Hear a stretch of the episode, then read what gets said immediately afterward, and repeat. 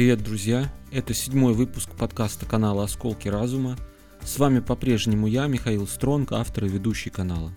Сегодня у нас будет литературный выпуск, потому что в его основу ляжет короткий рассказ, написанный, тем не менее, на основе реальных событий. Ну и как всегда, а это принципиальный момент при выборе материалов для канала, тут есть над чем подумать. На этом вступительная часть заканчивается, и мы переходим, э, собственно, к рассказу.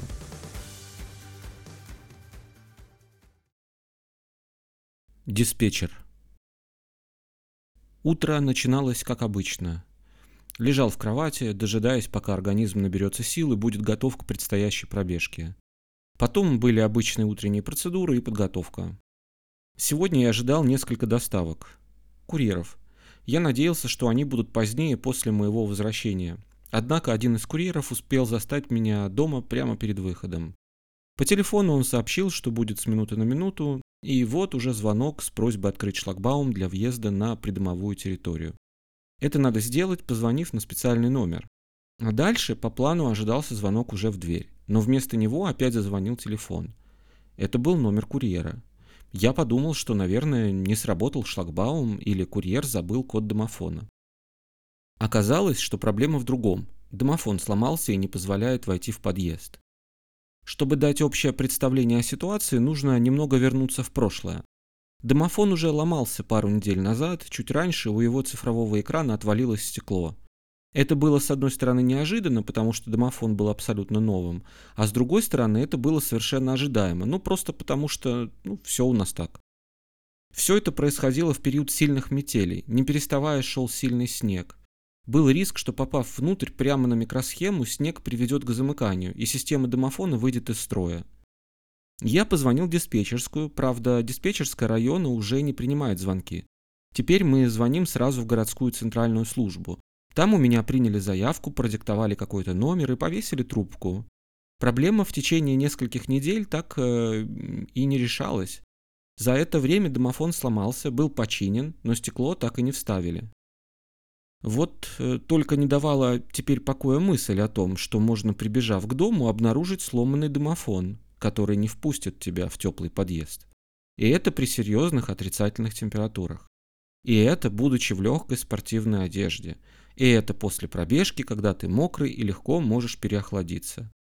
В общем, не очень приятная ситуация. Пришлось оставлять заявку повторно. Со второй попытки стекло вставили. Новое стекло было настолько поцарапано, испачкано клеем и искорежено, что казалось его испортили нарочно. Ну, передали таким образом привет жильцам, мол, вот вам стекло. Ну, вы понимаете, с какой интонацией это обычно говорится. И совсем не обязательно, что вслух. Высокий интеллект человека помогает ему передавать подобные послания и через действия. А теперь домофон сломался опять, я спустился вниз, открыл дверь, забрал у курьера книги. Положил их на лестницу и подошел посмотреть, что с домофоном. На экране горела какая-то черточка и, кажется, буква «Е». Э, может быть, «Error». Ошибка, видимо. Замок успешно примагничивался, но открыть дверь снаружи было совершенно невозможно, кнопки не работали. На улице в этот день было минус 23 градуса. В голове сразу нарисовывалась картина, как я подбегаю к двери, обнаруживая всю эту ситуацию. Сразу за этим я подумал с облегчением об удачном совпадении с курьером, через которого я смог узнать о поломке и избежать такой опасной ситуации. Затем я подумал о том, что бабушка с четвертого этажа может подойти к двери и не попасть внутрь. А потом я подумал о ком-то, кто может пойти выкидывать мусор в свитере и не сможет вернуться. Это было опасно при таком морозе. Я позвонил в диспетчерскую, объяснил им ситуацию. На том конце трубки жил своей жизнью монотонный голос молодого мужчины лет 20-25. Он сообщил, что записал информацию и продиктовал мне номер заявки. Потом спросил, есть ли у меня к нему еще какие-либо вопросы. Я сообщил, что у меня, конечно же, есть вопрос. Вопрос в том, что эта ситуация требует немедленного решения. Я попытался объяснить ему, что на улице минус 23 градуса, что кто-то может оказаться на улице в такой мороз без надлежащей одежды. Я попросил его позвонить в местную управляющую компанию. Я спросил его, как мне отключить эту систему. Может быть, я что-то могу сделать? Я объяснил ему, что стою внизу у двери, пока с ним разговариваю, что если что, э, я смогу открыть кому-то дверь. Я объяснил ему всю опасность момента. Он отвечал мне тем же, лишенным эмоций голосом. Говорил он со мной так, будто я был навязчивой навозной мухой, кружившей вокруг него и не дававшей ему покоя. Я чувствовал себя настолько незначительной пылью под его подошвами, что мне было стыдно.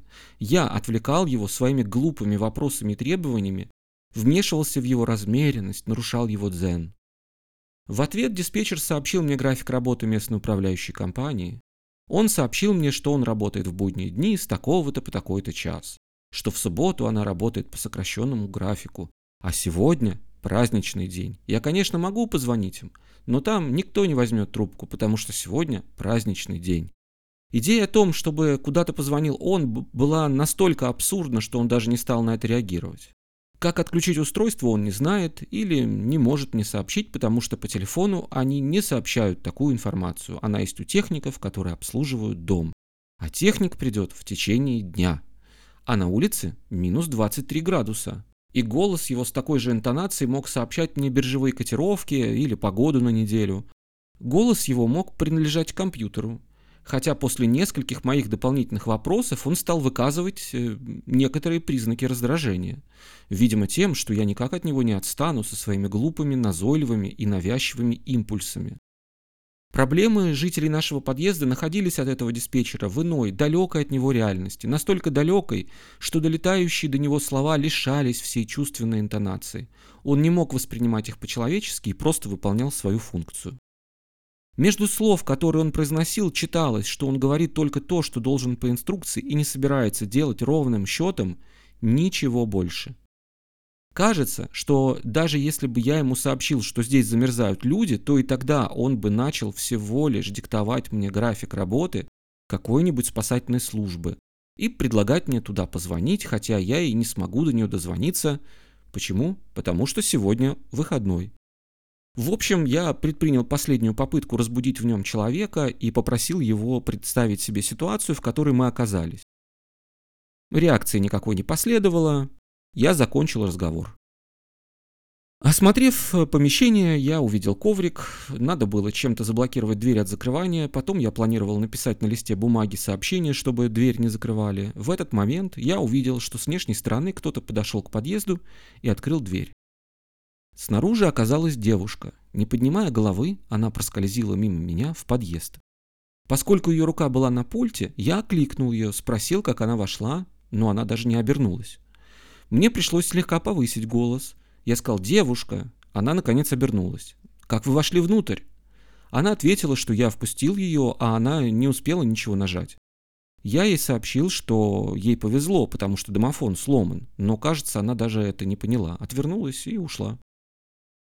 Поднявшись к себе в квартиру, я написал на бумажке сообщение. В голову также пришла мысль, что хорошо бы взять у соседа номер телефона. На всякий случай.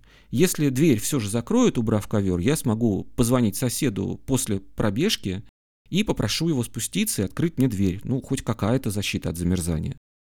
Сосед же сказал, что электронным ключом дверь открыть можно, дал свой телефон, а заодно подсказал, как домофон выключить. Таким образом, проблема с ним до ремонта будет решена. Никто не будет заблокирован снаружи. Внизу я обнаружил, что ковер из-под двери уже вытащили, хотя прошло всего минут 15. Дверь снова заперта. Я выключил домофон, закрепил листок бумаги с предупреждением и убежал. Домофон в тот день не починили. Не починили его и на следующий день. Таким образом, если бы не отключение его от сети, неизвестно, сколько бы людей оказались отрезанными на улице. Они вынуждены были бы звонить родственникам, которые должны были бы спускаться вниз и открывать дверь. Или они должны были бы ждать, когда кто-то будет выходить, или кто-то с электронным ключом будет входить. Ну или упираться ногами и пытаться открыть эту дверь э, и проверять, насколько они сильные или насколько дверь или, или замок слабые.